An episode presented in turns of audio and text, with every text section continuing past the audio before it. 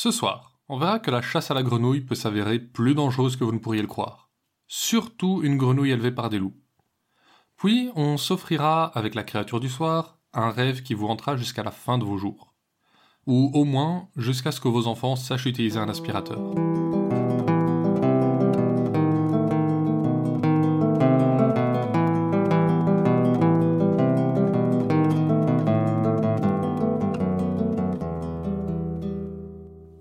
Des Soirs Perdus, l'émission qui vous fait découvrir les contes et mythes que vous ne connaissiez pas encore et vous replonge en ceux que vous aviez peut-être oubliés. Avec ce sixième épisode, on s'attaque à la version originale du Livre de la Jungle. Et, comme le titre le laisse subtilement deviner, ici le tigre s'en sort moins bien que chez le bon vieux Walt. Pour finir sur une note plus tranquille, on fera la connaissance du Domovoy, un esprit russe que vous seriez, pour une fois, ravi d'accueillir chez vous.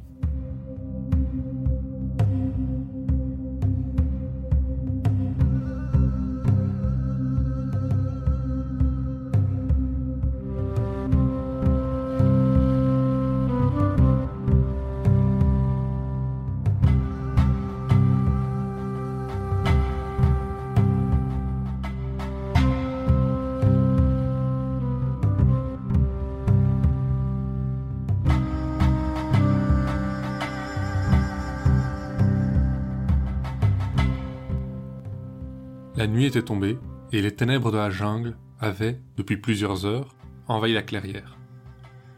Le couple avait été surpris par les ombres, et les gardait à distance avec un feu qui crépitait joyeusement.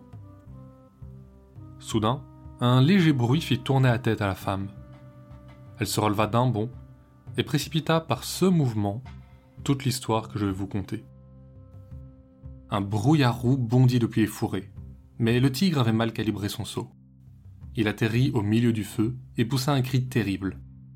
Le couple s'encourut vers le village, à travers la jungle. Dans leur panique, ils avaient, pour un instant seulement, mais un instant de trop, oublié leur enfant. Le bébé appartenait à la jungle désormais. Un cri retentit aux oreilles de Mère Louve, et elle leva la tête, étonnée. Si je sais reconnaître un chevreuil d'un buffle, c'est Sher Khan, répondit Père Loup. Et à l'odeur, l'imbécile a dû sauter sur un feu de bûcheron. L'imbécile dit Tabaki. Sherkan sera comblé de savoir que c'est ainsi que vous le nommez. Mais je vais aller m'enquérir de son état. Grand merci pour l'os, c'était un festin. Perlou jeta un regard de dédain au chacal. Il était le concierge de la jungle, ragotant à tort et à travers, et suivant ceux qui lui laissaient quelques restes.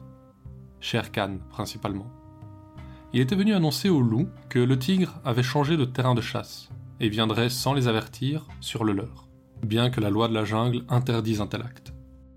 Il a dû irriter les villageois de la Wengunga, reprit Merlouve, et maintenant il vient mettre les nôtres en colère. Quand ils viendront avec la fleur rouge, lui sera loin.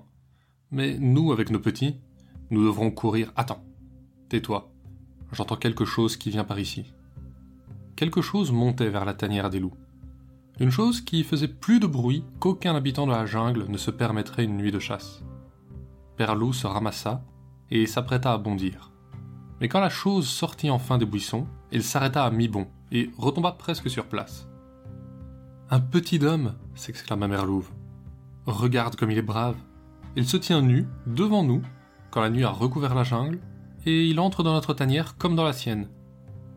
Il a déjà poussé un de nos petits pour prendre son repas. Par ici, monseigneur. Il est parti par ici. Tabaki traversa les fourrés à son tour, suivi du tigre, qui boitait plus que d'habitude. À sa naissance, sa mère l'avait nommé Lungri, le boiteux. Mais ce soir, chacune de ses pattes semblait rencontrer le sol avec hésitation. Un petit homme s'est enfoui par ici. C'est ma proie, et au nom de la loi de la jungle, vous me le devez. Les loups sont un peuple libre, répondit Perlou. Ils ne prennent d'ordre que du conseil du clan. Nous n'avons pas à en recevoir d'un tueur de bétail, plus ou moins rayé. C'est Cher Khan qui te parle. N'est-ce pas déjà assez que je vienne réclamer ma proie le nez de votre repère de chien? Le petit est mon droit le plus strict. Donnez-le-moi. Et le tigre rugit. Mais un aboiement tout aussi terrible lui répondit. Merlouve avait secoué ses petits et s'était élancé. Et c'est Raksha qui te répond. Le petit homme est venu se nourrir dans notre tanière, Longri. Il est à moi, et c'est à moi de décider si je le tuerai ou non. Retourne chasser les buffles malades, ou tu repartiras plus boiteux que tu es venu au monde. D'un coup, les jours où Merlouve était appelé le démon revinrent à l'esprit de Perlou. Sherkan aurait pu lui tenir tête, mais devant elle, il devait reculer, d'autant plus dans l'étroite entrée de la tanière. Aboyez tant que vous voulez dans votre cour. Le petit homme est à moi, et nous verrons ce qu'en pensera le clan. Et le tigre s'en alla. Il avait cependant raison. Chaque loup adulte était libre de quitter le clan quand il se mariait, mais il devait revenir à la première pleine lune pour présenter ses petits. Après cela, et jusqu'à ce qu'ils aient tué leur premier chevreuil, les tuer était un crime que rien ne pouvait excuser. Merlouve se tourna vers le petit homme. Puisque tu es nu comme une grenouille, et que tu sautes comme elle, c'est comme ça que je vais t'appeler. Mowgli. Et un jour, tu feras la chasse à Sherkan, comme il t'a fait la chasse. Quand les autres petits de la portée purent courir, Perlou les emmena devant le conseil. En cercle se tenaient quarante loups de tous âges et tous poils. Des vétérans au poil gris, qui pouvaient se tirer tout seuls d'affaires avec un daim, ou jeunes au pelage noir, qui s'en croyaient capables. Sur le rocher se tenait Akela, le grand loup gris qui menait le clan. À chaque fois qu'une femelle poussait son petit au centre de l'assemblée, il s'exclamait Regardez, ô loup, regardez bien. Mais quand Merlouve poussa Mowgli au milieu du cercle, une voix retentit. Regardez, ô loup, voilà une voleuse qui vous présente ma proie. Le peuple libre, qu'a-t-il à faire d'un petit homme? Akela répondit sans même lever une oreille. Le peuple libre, qu'a-t-il à faire des ordres de quiconque, hormis de ceux du peuple libre? Regardez bien, ô loup. Mais un jeune loup avait repris la question de Sherkan. Et alors, tout le monde se tut. Car la loi prévoit que si l'acceptation d'un petit est sujette à dispute, deux membres du clan doivent parler pour lui autre que ses parents. Akela se leva. Qui parle pour celui-ci? Les loups se regardèrent, et pas un ne parla. Le tigre s'avançait déjà, et Merlouve se préparait à bondir, quand une voix s'éleva. Un petit homme? Moi, je parlerai pour lui. Il n'y a pas de mal dans un petit homme. Laissez-le courir avec le clan. C'est moi-même qui lui donnerai des leçons. La voix un peu endormie appartenait à Balou, le vieil ours c'était le seul étranger autorisé à parler au conseil, car il ne chassait pas et enseignait la loi de la jungle aux jeunes loups. En voilà un, dit Akela. Y a-t-il quelqu'un d'autre qui désire parler pour lui Moi. Plus silencieuse que le vent, Bagheera, la panthère noire, s'était approchée.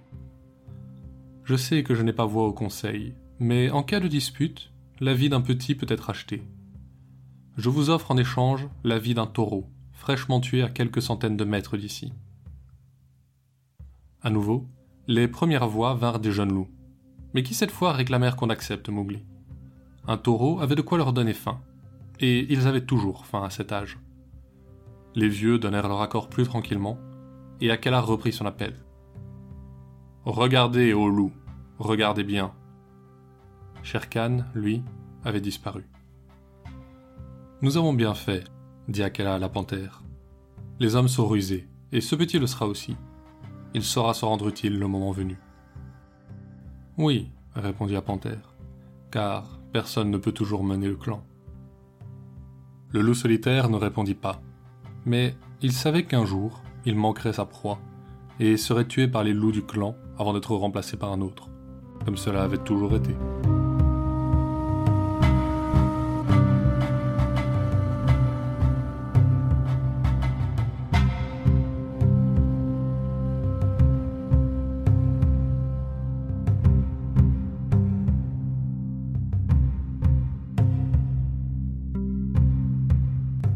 Pendant dix ans, Mowgli grandit avec le clan. Perlou et Bagheera lui apprirent à sentir l'air, à voir les traces dans chaque brin d'herbe et chaque morceau d'écorce arraché, jusqu'à ce qu'il voie et chasse aussi bien qu'eux. Balou lui apprenait la loi de la jungle et les langues de ceux qui l'habitent. Il se déplaçait aussi facilement au sol que dans les arbres, et en siégeant au conseil, il s'était rendu compte qu'il pouvait faire baisser les yeux même aux plus vieux loups, et cela l'amusait beaucoup. Quand il courait avec le clan, il voyait toujours le premier les pièges des hommes, que la panthère lui avait appris à éviter, et le reste du temps, il aidait ses amis à retirer les épines si douloureuses que les autres loups ne peuvent pas enlever. Car s'il avait parlé l'une ou l'autre langue humaine, c'est le nom de loup qu'il se serait donné, pas celui d'homme. Merlouv lui disait parfois de se méfier de Sher Khan, qu'un jour il devrait le tuer. Mais Mowgli l'oubliait vite, car au fond il n'était vraiment qu'un enfant. Pourtant, le tigre n'était jamais loin. Il n'aurait pas osé se mettre le clan tout entier à dos. Mais, à force de flatteries et autres belles paroles, il s'était lié d'amitié avec les plus jeunes loups, qui l'accompagnaient en chasse pour se partager ses restes. Et à cela, il répétait qu'il était malheureux pour de si fiers chasseurs d'être menés par un ancêtre et un petit homme. Un jour, alors que le soleil cuisait la jungle et que Mowgli se reposait sur une branche, la tête appuyée contre le pelage noir de la panthère, Bagheera lui parla à nouveau du tigre. Petit homme, combien de fois t'ai-je averti que Shere Khan est ton ennemi? Autant de fois qu'il y a de baies sur cet arbre. Mais j'ai sommeil, Bagheera, et Lungri n'est que queue et cri, comme le pan. Il n'est plus temps de dormir. Shere Khan a bien travaillé à tourner les jeunes du clan contre toi, et Akela est vieux. Bientôt, il manquera son chevreuil. Et là, le tigre n'hésitera plus. Beaucoup pensent comme lui, qu'un petit homme n'a pas sa place dans la jungle. Mais Mowgli ne voulait rien entendre. Il avait couru avec le clan toute sa vie, et il n'y avait pas un loup dont il n'ait pas retiré une épine de la patte. Ils étaient ses frères. La panthère soupira et lui dit de poser sa main sous son cou. Le petit homme s'exécuta et sentit, dans la fourrure épaisse, une ligne nue. Bagheera lui expliqua que c'était la marque du collier. La panthère était née au palais royal, chez les hommes. Une nuit, elle avait brisé le verrou de sa cage et était devenue la chasseuse silencieuse que tous craignaient dans la jungle. Mais elle n'avait pas oublié les manières des hommes et les connaissait mieux que quiconque. Regarde-moi, petit frère. Mowgli plongea ses yeux en amande dans ceux de la panthère, qui, après une demi-minute, détourna les siens. Tu vois, même moi, Bagheera, je ne peux soutenir ton regard. Et c'est pour ça que tu dois partir. Les jeunes du clan n'accepteront pas la présence d'un petit homme peut les soumettre d'un simple regard. Promets-moi que si Akela rate son chevreuil, tu iras chez les hommes pour chercher la fleur rouge. Si tu ne veux pas partir, au moins avec elle tu auras un allié plus puissant que Balou ou moi. La fleur rouge était le nom que les habitants de la jungle donnaient au feu, qu'ils craignaient même de nommer. Mowgli promit, et comme l'avait senti la panthère, à peine quelques jours plus tard, au cœur de la nuit, il entendit au loin les jappements des jeunes loups qui invitaient le chef à tuer la proie. Puis, le claquement des mâchoires qui ne se referment que sur du vent.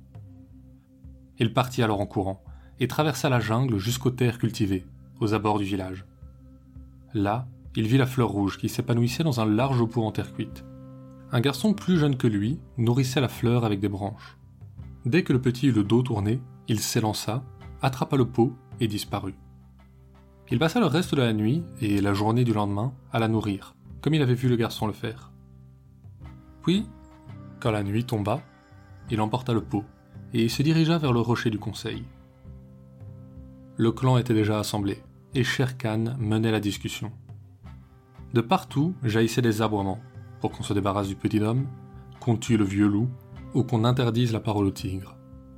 Quand Mowgli arriva, certains jeunes loups se dressèrent et montrèrent leurs dents. Mais il n'eut pas le temps de répondre. Un grand cri monta des anciens. Laissez parler le loup mort. Akela s'était levé. Écoutez, peuple libre, et vous, les chacals de Sherkan. Pendant douze ans, je vous ai mené à la chasse sans qu'un seul d'entre vous ne soit pris au piège ou estropié. Le chevreuil que j'ai manqué, vous ne l'aviez pas forcé. Mais la loi est la loi, et j'ai manqué ma proie. La loi m'autorise cependant aussi à ce que vous veniez un par un. Qui souhaite s'avancer? Seul le silence répondit au vieux chef. Aussi vieux soit-il, il restait plus fort que n'importe quel loup du clan, et tous le savaient. Je sais que certains d'entre vous mangent du bétail désormais, et que certains, même, sur les conseils de Sherkan, enlèvent des enfants dans les villages. Vous êtes des lâches, et en tant que lâche, je vous offre ce marché. Vos vies et ce qu'il vous reste d'honneur contre celle du petit homme. J'emporterai bien quatre ou cinq loups comme vous avant de me coucher. Mais si vous le laissez partir, je me laisserai tuer.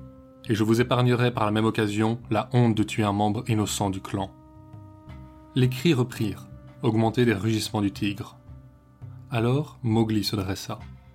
Il fracassa le pot de terre au milieu du cercle, projetant des braises en tous sens. Les cris se changèrent en glapissements, et, attrapant une branche enflammée, le garçon se mit à battre le tigre, tétanisé. Il lui brûla les moustaches, lui roussit le poil, et le frappa jusqu'à ce qu'il finisse par s'enfuir dans la jungle. Il se tourna alors vers les loups. Vous me nommez homme, alors que je n'ai jamais voulu être qu'un loup. Mais puisque vous me chassez, je ne vous appellerai plus frère, mais chien, comme le ferait un homme. Et si vous touchez un poil d'Akela, je descendrai sur vous avec la fleur rouge et les fusils des hommes. Je pars cette nuit, mais je reviendrai, et j'étendrai la peau du boiteux sur le rocher du conseil. Et sur ces mots, Mowgli quitta la jungle.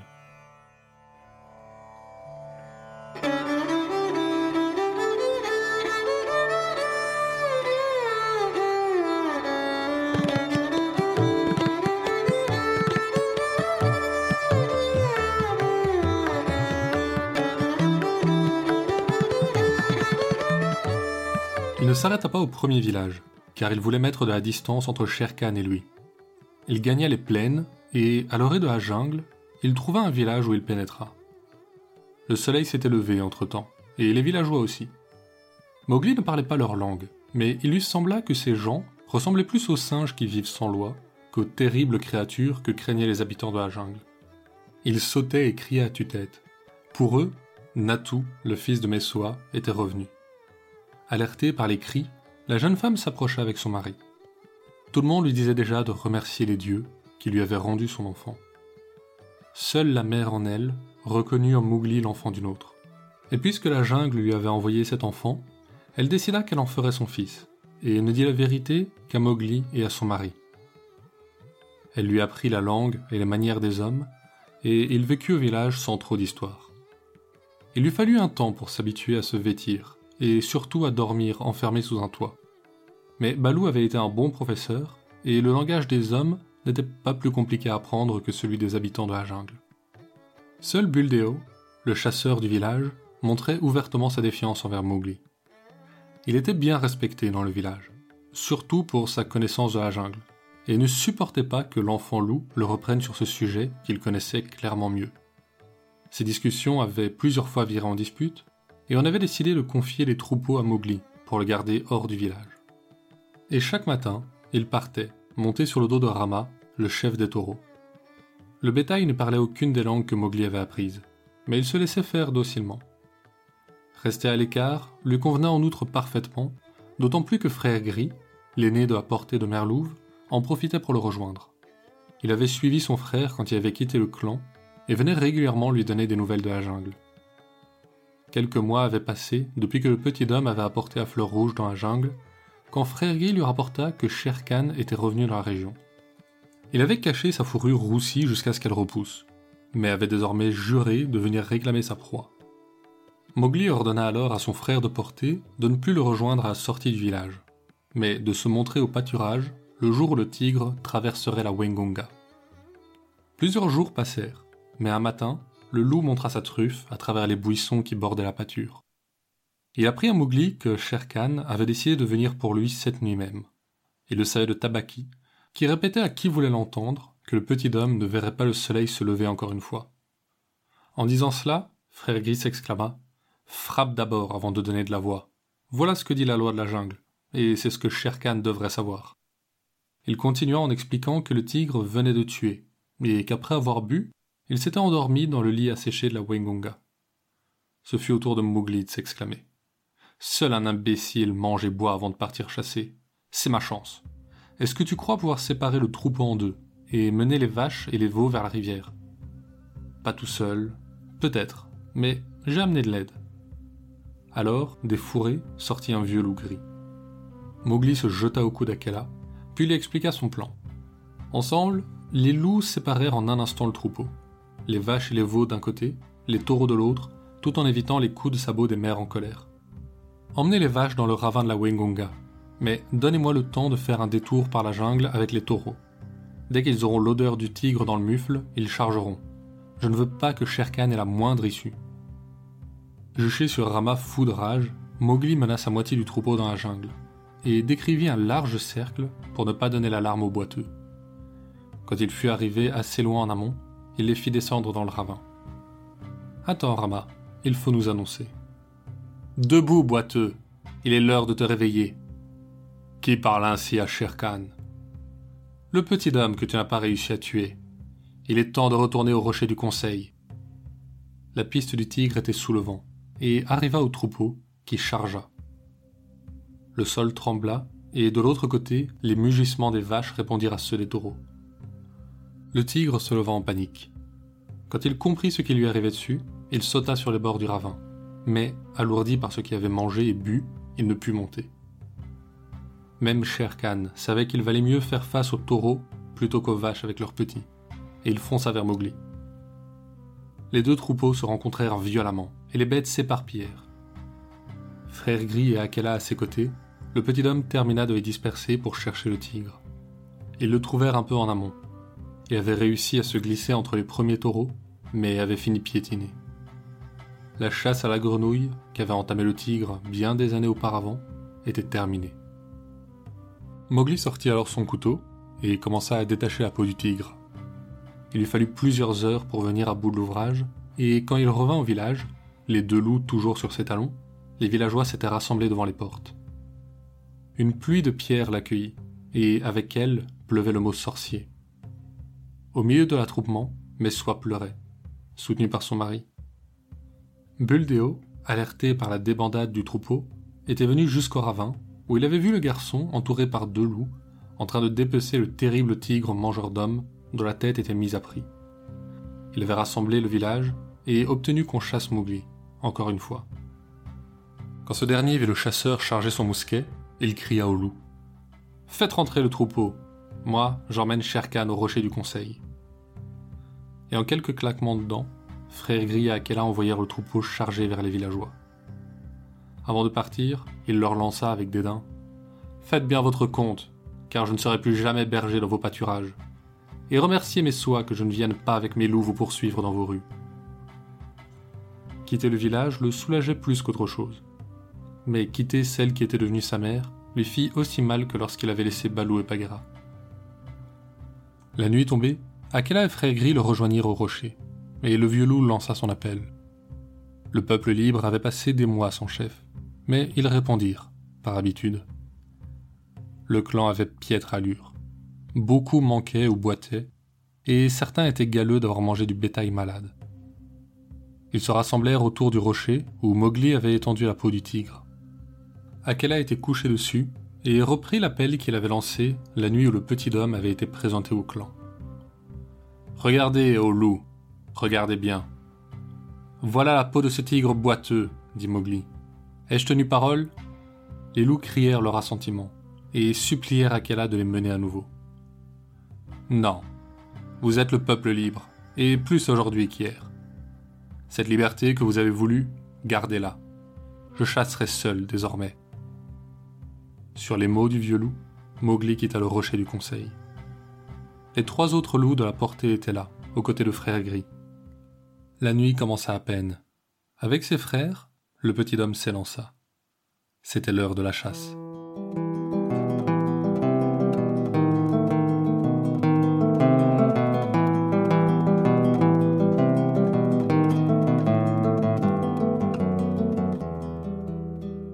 Est-ce que vous rêvez parfois de vous lever et de trouver toutes vos tâches ménagères faites? Moi en tout cas oui. Et si vous êtes comme moi, la créature du soir devrait vous parler. Le domovoy est un esprit du foyer appartenant au folklore russe. Il est petit, très poilu, et vit généralement sous le four de la maison. On ne l'aperçoit normalement jamais, mais il signale sa présence en s'occupant de la maison. Il peut parfois, pour s'amuser, déplacer certains meubles ou tresser la crinière des chevaux, mais dans l'ensemble, il reste bienveillant. Enfin, tant qu'on n'oublie pas de le remercier pour ses services en laissant de la nourriture à table ou près du four. Si on déménage, il est aussi de bon ton de lui demander d'accompagner la famille. Je disais qu'on ne l'aperçoit normalement jamais. La seule exception est si vous vous réveillez avant qu'il ait eu le temps de disparaître pendant qu'il vous étouffe. Pas de panique, il ne cherche pas à vous blesser, seulement à vous réveiller en sautant sur votre poitrine, pour vous prévenir d'un danger. Alors, dans le doute, La prochaine fois que vous avez une gigantesque pile de vaisselle, essayez de laisser un peu de melinka près du four ou sur la table avant d'aller dormir.